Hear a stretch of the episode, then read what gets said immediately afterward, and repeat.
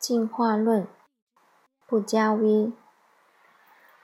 木姐，你的二十四岁始终粉一枚，感情漩涡半年了，求帮助。跟男朋友五年，大一到现在，我是初恋。他之前谈过好几场，都是刻骨铭心的那种，也是有一个五年的，之前都是姐弟恋，只有我比他小三岁。前段时间偷看他的手机，发现他一夜情了一个女客户，他俩应该是互相喜欢和欣赏。我之前有怀疑过，他不承认，我也就信了。十二月以来，我常常提分手，他从来没有同意过，直到两周前，结果我自己没扛住，又跑回去了。我提出分手，因为觉得他不爱我。还会对我动手，平常也很嫌弃我。回去是因为他回想他分手时的挽留，觉得他很爱我。现在我的问题是，我偷看了这些信息，怎么再次成功的跟他分手？之前翻看他手机，吵过几次架，对，也挨了打。现在不敢提我翻手机这件事，我很懦弱。我承认，求木姐帮忙。答：人类分为两种型，S 型和 M 型，多数是 M 型，即鲁，服务型人格；少数是 S，即主，统治型人格。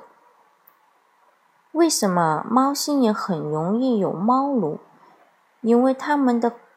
因为他们和狗不同，不讨好，不依恋，颜值高，霸气足，天生就是主子范。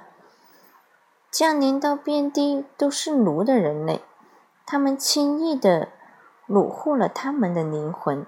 人看似强大，其实脆弱不堪。他们找不到存在感，不知道人生的意义。遇到猫后，勤勤恳恳工作，为它买猫粮。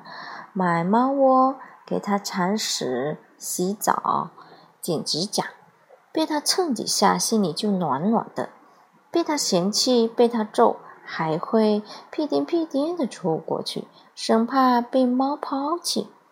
如果你把你男友看作一个，看作一只体格强壮的公猫，似乎他做了这些都是合情合理。他发情就出去乱搞。他生气就揍你，他经常嫌弃你，但是他不放你走。你走了，谁事后组织？你跟一只猫生气，人家还会说你虐猫呢。所以你走了又跑回去，他蹭你几下，你就觉得他很爱你，还经常自责我为什么要管他，要惹他不高兴。他没找到新领养之前，我是不是不能离开？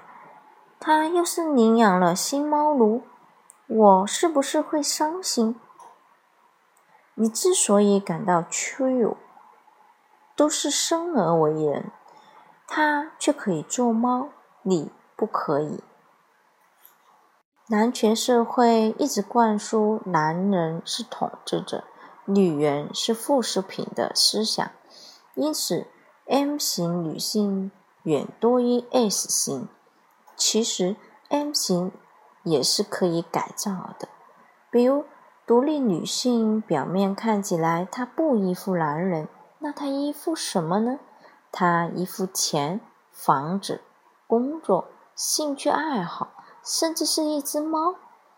就是说，她把男人替换成这些东西，有更。充足的安全感，不担心他们变坏，不担心自己贬值，情绪稳定，可控性强。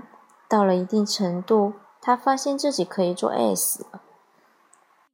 这种进化的 S 和那种低阶的人格有缺陷的 S 不同，他们是成长的、成熟的、有人格魅力、有实力的 S。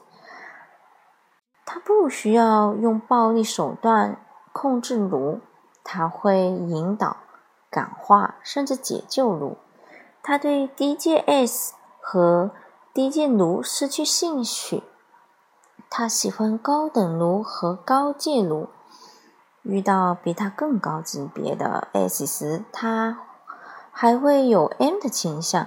但一个清醒的女性明白，她不能再沦为 M。她也懂那些高阶 S 是掌握了更大的权力、财富，具备更超人的才华和能力，和他境界的逻辑一样。我说这些，你是不是听天书一样？嗯，我意思是，你刚出道，被一个低端男人控制不奇怪。他和你一样低能，只能霸道的奴役你。他在之前的姐弟恋里没有进化成一个成熟高端的男人，说明他很失败。